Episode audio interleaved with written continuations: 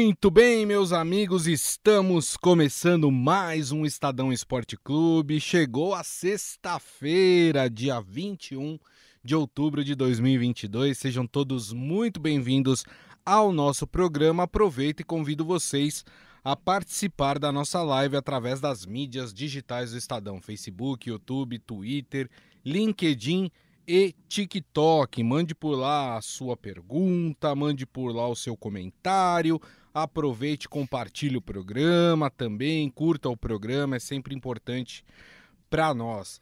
Vamos falar hoje sobre a vitória do São Paulo. Ontem o São Paulo venceu 3 a 1 o Curitiba.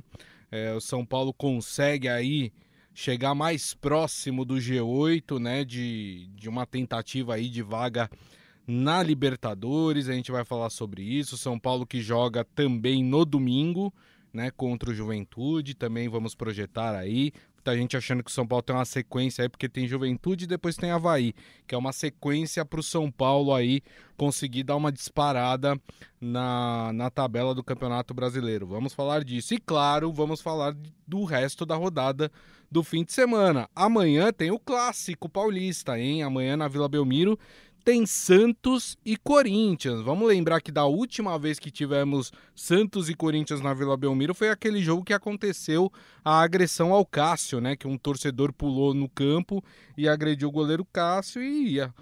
E foi dado, o STJD deu uma sentença aí, uma punição mequetrefe, vamos dizer assim, para o time do Santos, né? É, porque deveria ter sido uma punição muito mais rigorosa. Um torcedor invadiu o campo para agredir um jogador, né? Olha o tamanho da gravidade disso. Se o rapaz tivesse uma faca, né? É para se pensar. Enfim, a gente vai falar também sobre isso, sobre as polêmicas que envolvem esse jogo. Vamos falar também do Palmeiras, né? O Palmeiras que também atua amanhã pelo Campeonato Brasileiro o Palmeiras que pega o Havaí em casa, né? Time que hoje é o penúltimo colocado aí do Campeonato Brasileiro, o Palmeiras aí tentando manter a vantagem que tem em relação ao segundo colocado, que hoje é o Internacional de Porto Alegre. Deixa eu dar meu boa tarde para ele, o editor de esportes do Estadão, Robson Morelli, hoje com a apresentação completa. Tudo bem, Morelli? Boa tarde, Grisa. Boa tarde, amigos. Boa tarde a todos. Grisa, eu assino embaixo que você falou do episódio da Vila Belmiro envolvendo o Cássio. Os promotores analisaram, analisaram, analisaram e chegaram à conclusão que a pena deveria ser dois jogos é, com portões fechados, né? Ou então uma cesta básica. Realmente estão de brincadeira com o futebol brasileiro. Grisa, queria colocar um pouquinho de pressão também no Palmeiras Palmeiras hum. empatou contra o Atlético de Goiás, Palmeiras empatou contra o São Paulo. Palmeiras tem a obrigação de vencer o Havaí, que é um time aí na iminência de ser rebaixado, está em penúltimo lugar do Campeonato Brasileiro. Tem que fazer gols no Havaí e gols tem, tem sido o problema para este Palmeiras. Então vou colocar aí um pouquinho de pimenta, como diz o Luxemburgo, é, nesse jogo de Palmeiras e Havaí. É a pimenta na feijoada. É, bom, antes da gente falar do, do Campeonato Brasileiro, do jogo do São Paulo que rolou ontem e da rodada, é, só lembrando, né, porque a gente já está em clima de Copa do Mundo, né? A gente já começa a esquentar os tamborins aqui, esperando a Copa do Mundo. E hoje tem uma data importante em relação a isso. Hoje termina o prazo para que os técnicos das 32 seleções que vão participar da Copa do Mundo do Catar enviem para a FIFA a lista provisória de, de convocados. Né? Essa lista ela precisa ter no mínimo 35 nomes e no máximo 55 nomes. Né? Uh, isso acontece a 30 dias do início da Copa do Mundo uh, no Catar. Há uma informação, Morelli, que eu, que eu li em vários lugares, de que o Tite pretendia divulgar esses nomes que ele ia enviar hoje. Só lembrando, não é a lista oficial. A lista oficial ela vai ser divulgada até o dia 14 de novembro, né? E, e aí depois a FIFA, no dia seguinte, a FIFA divulga todos os convocados de todas as seleções é, da Copa. Claro que aqui no Brasil os convocados a gente vai conhecer antes, porque vai ser feita aquela coletiva com a imprensa, enfim, os nomes vão ser lidos, tudo, mas aí a FIFA no dia seguinte publica o nome de todos os convocados pelas 32 seleções que vão participar do Mundial. Mas voltando, né, o Tite pretendia divulgar os nomes dessa pré-lista, né? Mas aí a, a equipe dele entendeu por bem não divulgar os nomes para não criar nenhuma expectativa, não criar nenhum atrito aí entre preferidos de um ou de outro. Enfim, queria que você falasse sobre isso. Você acha que é uma decisão acertada não divulgar os nomes, Morelli? Ô Grisa, para nós, para mim, para você e para o Ricardo Magatti, naquela entrevista que a gente fez com o Tite e com o, o, o Kleber Xavier, eles não falaram que ia, ia, ia, divulgar essa, essa lista, não.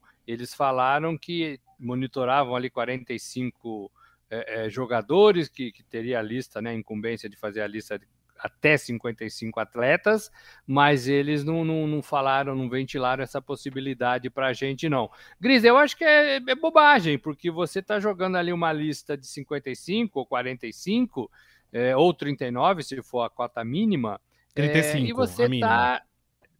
Qual? 35? 35, né? é, 35 mínimo, 55 máximo. É, você está criando expectativas em todo mundo, não só nos jogadores que estão ali, e os jogadores certamente sabem que estão ali, mas você está abrindo uma discussão para 200 milhões, 215 milhões de brasileiros, né? Totalmente desnecessário. Já é difícil a gente ter unanimidade na lista é, de 26. Se você abrir, você cria uma, uma primeira discussão né, de, de 35 né? Você cria Sim. uma discussão de 35 nomes, de, de 55 nomes. É, e aí é totalmente desnecessário, porque a gente sabe que só 26 vão para a Copa. Não tem por que você abrir o leque. Então, eu acho que ele está certo nisso. Acho que não precisa. A gente tem, né? Todo mundo tem meio mapeado quem são esses jogadores da seleção brasileira é, testados que estão nesse grupo. A gente mesmo já fez várias reportagens sobre isso. Tem time, tem seleção que vai ter nominho em branco ali, porque não tem 35 jogadores, não tem 45 é, jogadores, muito menos 55 jogadores para uma Copa do Mundo, para uma seleção. É, o Brasil, felizmente, o Brasil poderia preencher com 100 nomes essa lista, né? E por isso que a gente tem que tirar o chapéu é, para o futebol brasileiro com todos, com todos os seus problemas. A gente aqui brota jogador, brota jogador bom de bola. A, a gente só não sabe como tratar esses jogadores melhor. A gente trata muito mal os nossos jogadores, e aí o que, ele tem, o que eles têm feito aí nos últimos 10 anos, no mínimo, é pegado o avião e, e ido embora, né? É, vai jogar em outra praça e deixa o futebol brasileiro. Isso é uma pena, mas a gente tem que aprender a tratar melhor os nossos jogadores, Grisa. É, exatamente. Algumas seleções divulgaram é, essa relação que foi enviada, que deve ser enviada até hoje é, para a FIFA. É o caso, por exemplo, da Holanda, da Polônia. A Holanda, por exemplo, né, é, divulgou a lista sem o Inaldum, né? É, que atualmente está na, na Roma e ele se machucou. Muito provavelmente ele não se recupera até a Copa do Mundo, então o nome dele já nem foi para essa lista. A lista da Holanda tem 39 nomes. Né, foi enviada uma lista de 39 nomes. Claro, os principais nomes é, estão lá, né? Os irmãos De Jong estão lá. É, deixa eu ver quem mais que estava lá também que eu vi é, nessa lista aí. Uh, tá o, o Van Dijk, né? Enfim, Van Dijk que é que é zagueiro, zagueiro do, Liverpool. do, Liverpool. O Delight também tá lá, também que é, que, que é um dos grandes nomes aí desse selecionado da Holanda. O Uruguai também, aqui na América do Sul, também é, divulgou a sua lista, né? Uh, a pré-lista do Uruguai tem 55 nomes, exatamente o limite máximo, né? E conta com seis atletas que atuam aqui no futebol brasileiro.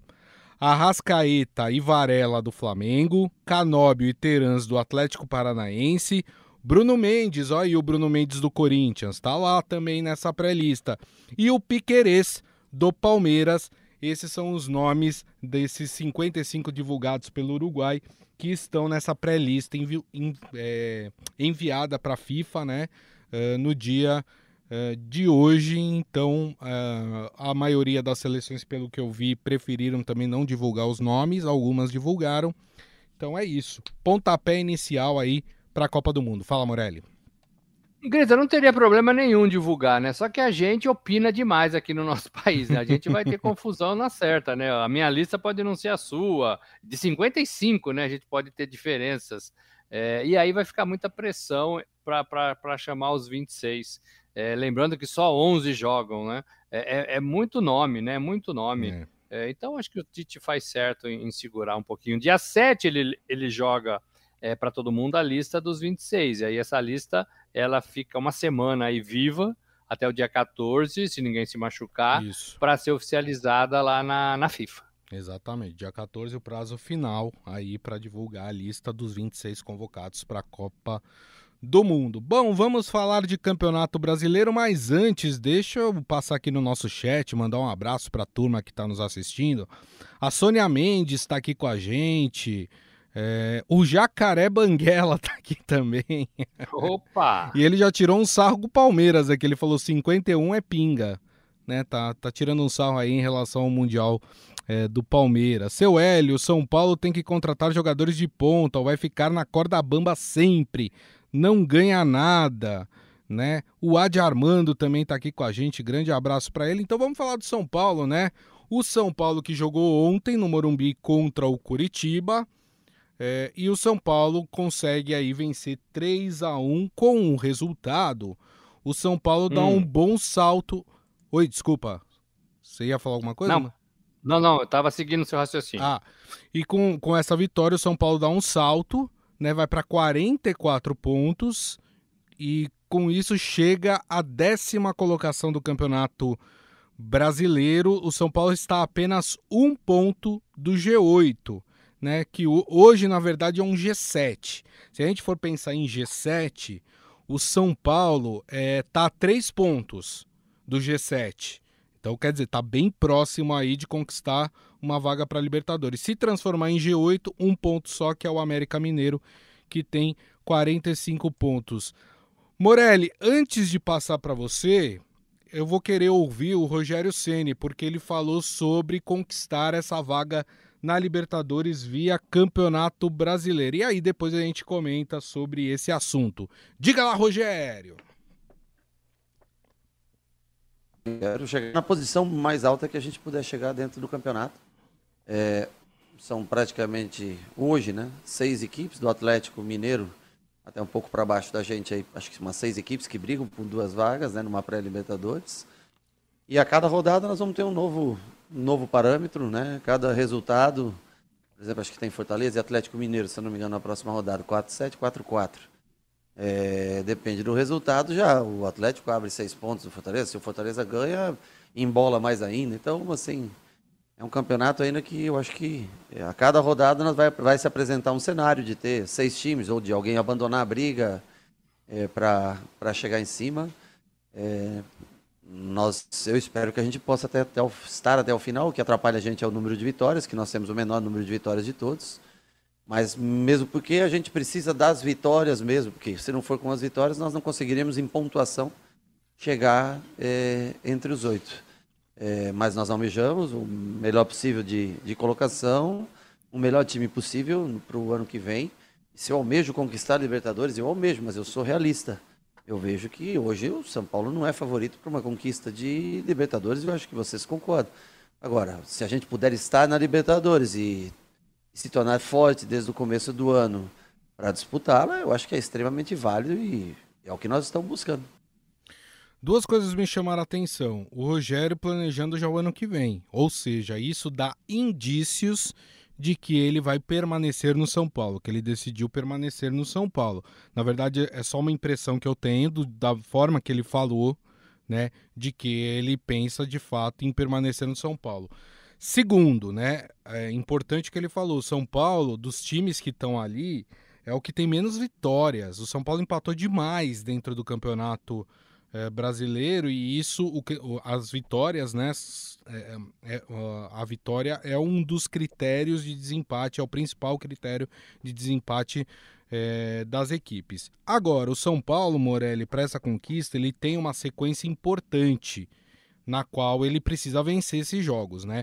Teve esse jogo contra o Curitiba ontem, que já venceu 3 a 1 No domingo, 4 da tarde, o São Paulo pega o Juventude em Caxias do Sul. Aí você fala, ah, mas é Caxias do Sul. Mas tá jogando com o lanterna do campeonato. E é um time que tem tomado sabugada de todo mundo, né? E aí depois, na outra rodada, o São Paulo pega em casa o Atlético Goianiense, que é outra equipe que está lá na zona do rebaixamento, né? Uh, ou seja, essa é uma sequência importante aí para o São Paulo manter vivo esse sonho de Libertadores, né? Grisa, é, é, Curitiba, Juventude, Atlético de Goiás poderia fazer nove pontos e melhorar demais a sua condição. Qualquer time que emplaca três vitórias é, melhora a sua condição na tabela. Se a gente regredir um pouquinho, tem um empate com o Palmeiras, que também é um bom resultado na casa do Palmeiras, é um bom resultado. É, e dos três adversários, para mim, o Atlético de Goiás é o mais difícil de todos, porque mostra um futebol legal. Tá numa condição ruim, mas mostra um futebol é, é, mais competitivo do que esses dois rivais. É, o São Paulo, é, eu entendo que mudou um pouco. Acho que o Rogério saiu do luto finalmente, é, do luto da Sul-Americana. É, acho que os jogadores saíram antes desse luto do que o próprio treinador. É, e agora o São Paulo, como você disse, bem colocou, eu também entendo que o Rogério assumiu o cargo de treinador de São Paulo para a próxima temporada. Uhum. Ele já fala como treinador, ele já faz planejamentos, ele já fala da realidade do time, ele tira um pouco de pressão, mas assim, um time como o São Paulo sempre vai ter pressão para ganhar, independentemente da força do seu elenco. Ele falou: não vejo o São Paulo em condições de brigar, de ganhar uma Libertadores. É, pode até ser, mas o torcedor quer que entre na Libertadores e vai torcer, vai fazer o possível dentro do seu lugar lá no estádio para que ganhe a Libertadores.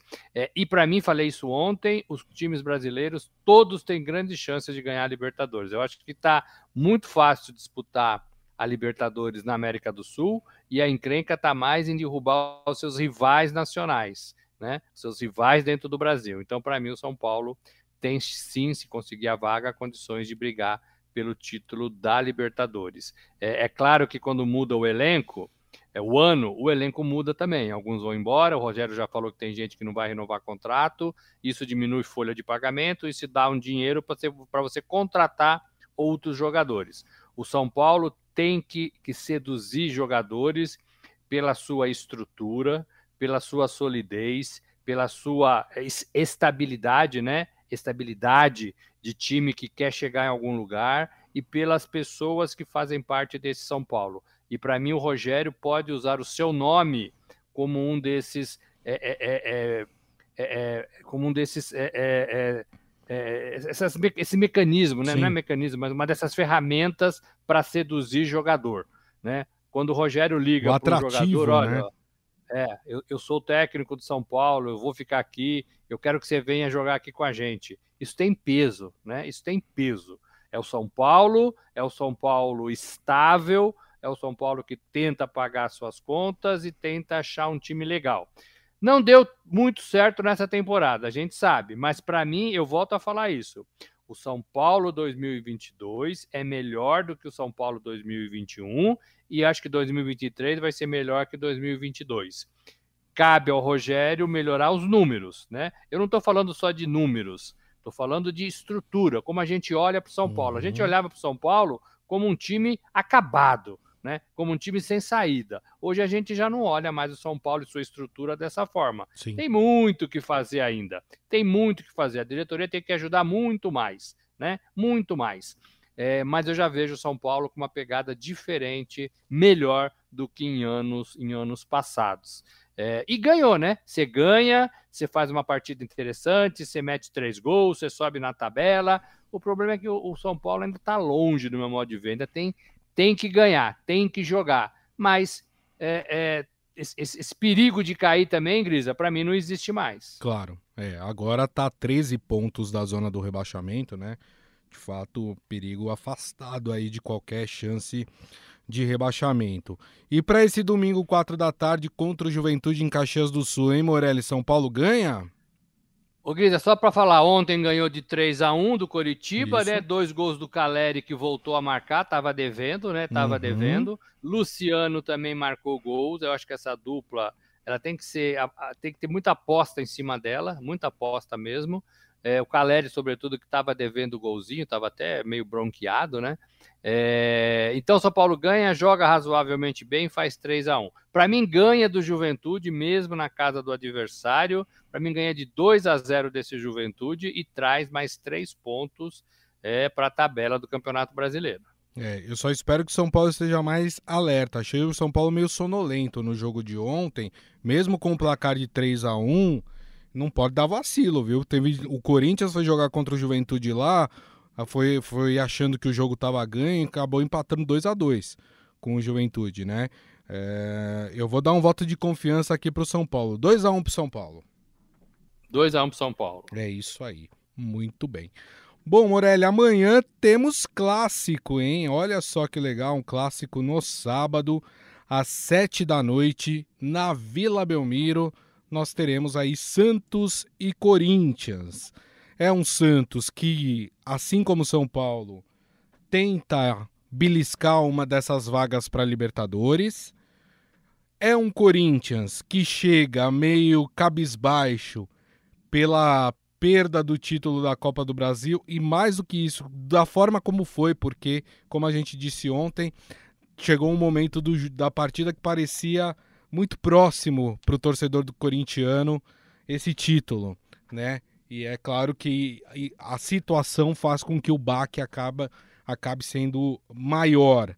É, o Corinthians deve poupar alguns atletas, alguns que se desgastaram muito nesse jogo, né? Então deve ser um Corinthians é, um pouco aí mexido, misto, né? E o Santos com a sua equipe titular. O que, que você imagina para esse jogo, hein, More? Ah, e um detalhe, hein? Sem o sim do Vitor Pereira ainda, hein? conversou com o presidente, tudo ficou de dar resposta, ainda não deu a resposta. Então, além de tudo, ainda tem essa dúvida sobre a permanência do técnico do Corinthians. E aí, Morelli?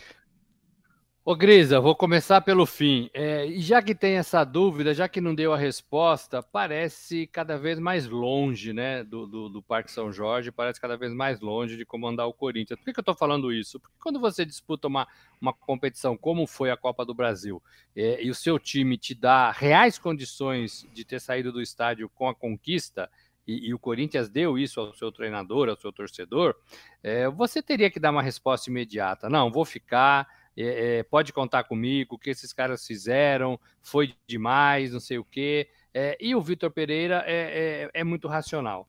Ele tem, ele tem um problema aqui em São Paulo, né? E talvez é, no Brasil todo, mas ele vive em São Paulo. É, ele não consegue entender a pobreza que a gente tem aqui, né?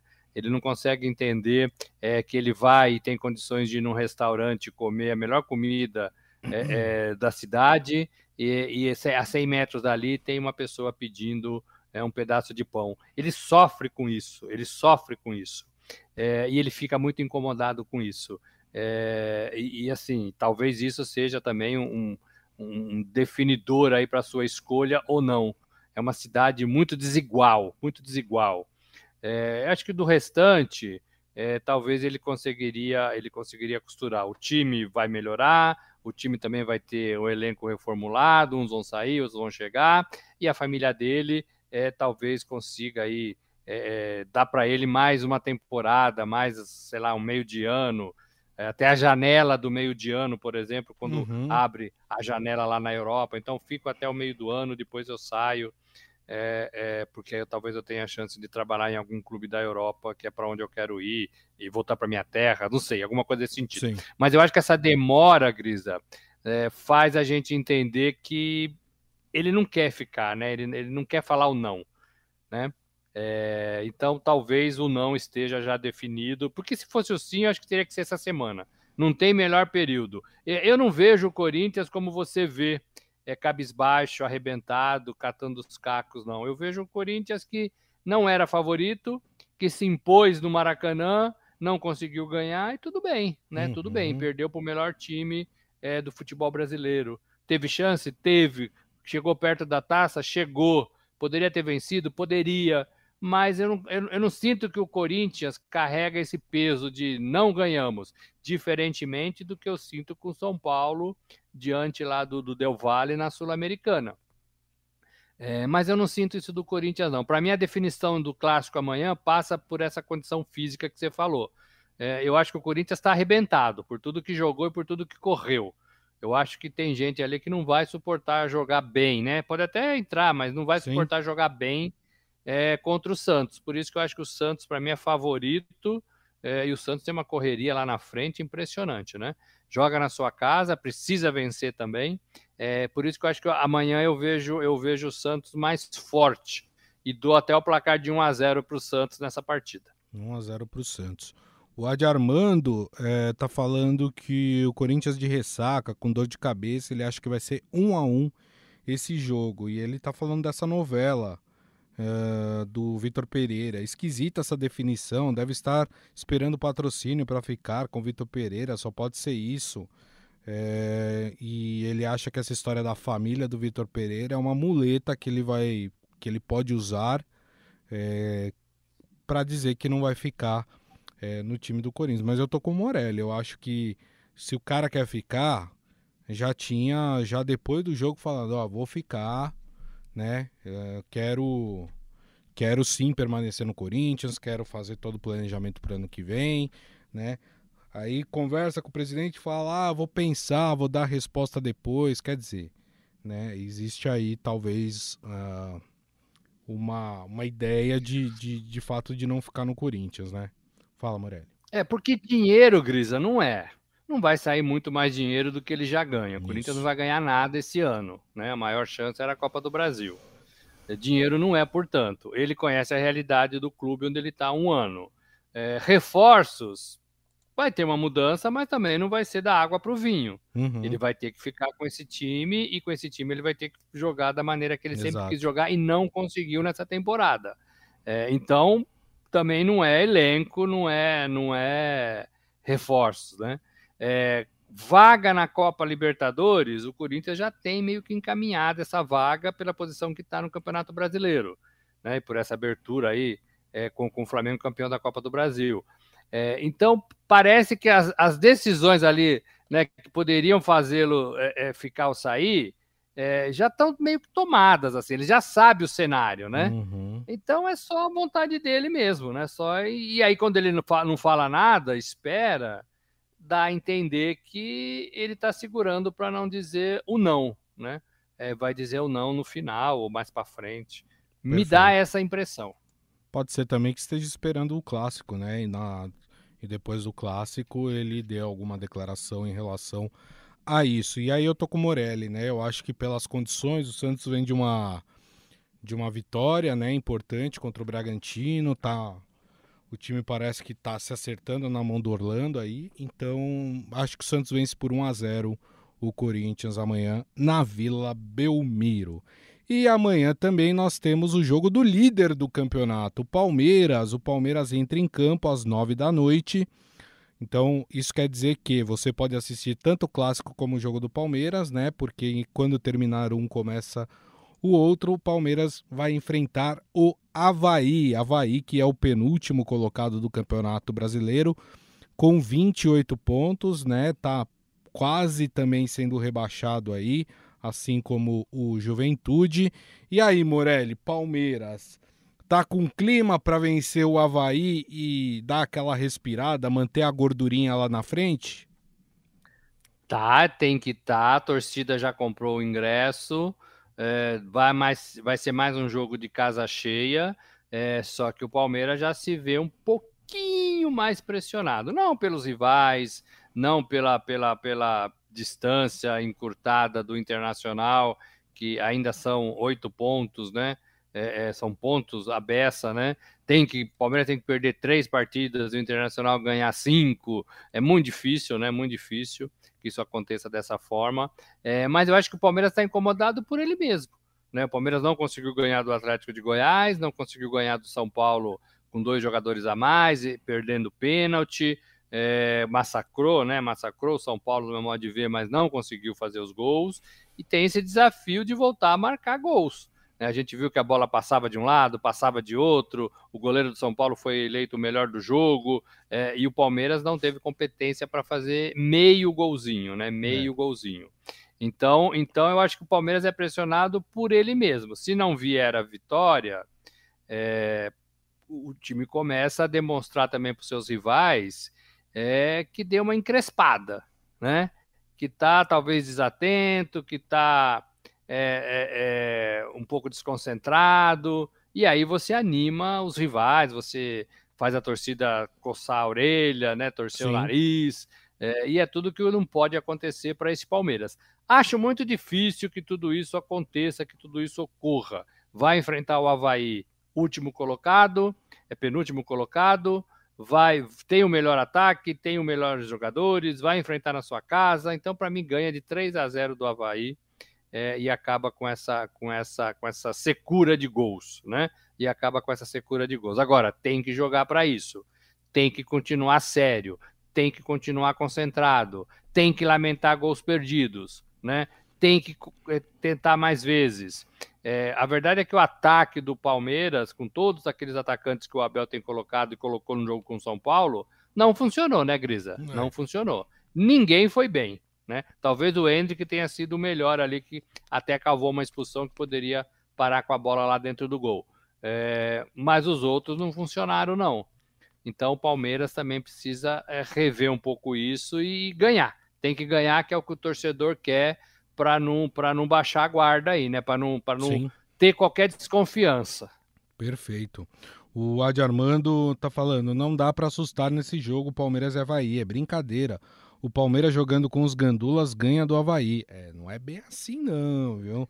É porque é, tem que ganhar dos gandulas, né? É, é. O, o até porque assim, é, para essas equipes que estão na zona do rebaixamento, cada jogo é uma decisão também, né? Os caras precisam do resultado para sair, para melhorar a sua, sua colocação dentro do campeonato. Mas eu acho que o Palmeiras ganha também. O Palmeiras é muito mais forte do que o Havaí. Acho que vai ser 2 a 0 para o time do Palmeiras. Muito bem. Você queria falar mais alguma coisa, Morelli? Não, é isso, é isso. Maravilha. Turma, e assim nós encerramos o Estadão Esporte Clube de hoje. Fechamos também mais uma semana aqui. Queria agradecer Robson Morelli, muito obrigado, viu, Morelli? Valeu, gente. Obrigado pela semana, obrigado pelo apoio. A gente se vê na segunda-feira com mais esse Estadão Esporte Clube. Um abraço a todos e bom fim de semana. É isso aí. Queria agradecer a todos vocês. Lembrando que daqui a pouco tem podcast que vocês podem ouvir pelo tocador de podcast da sua preferência. E na segunda-feira, uma da tarde, estaremos de volta com o Estadão Esporte Clube nas mídias digitais do Estadão: Facebook, YouTube, Twitter, LinkedIn e TikTok. Maravilha, gente? Então é isso. Desejo a todos uma ótima sexta-feira, um excelente final de semana e nos vemos na segunda-feira. Grande abraço a todos. Tchau.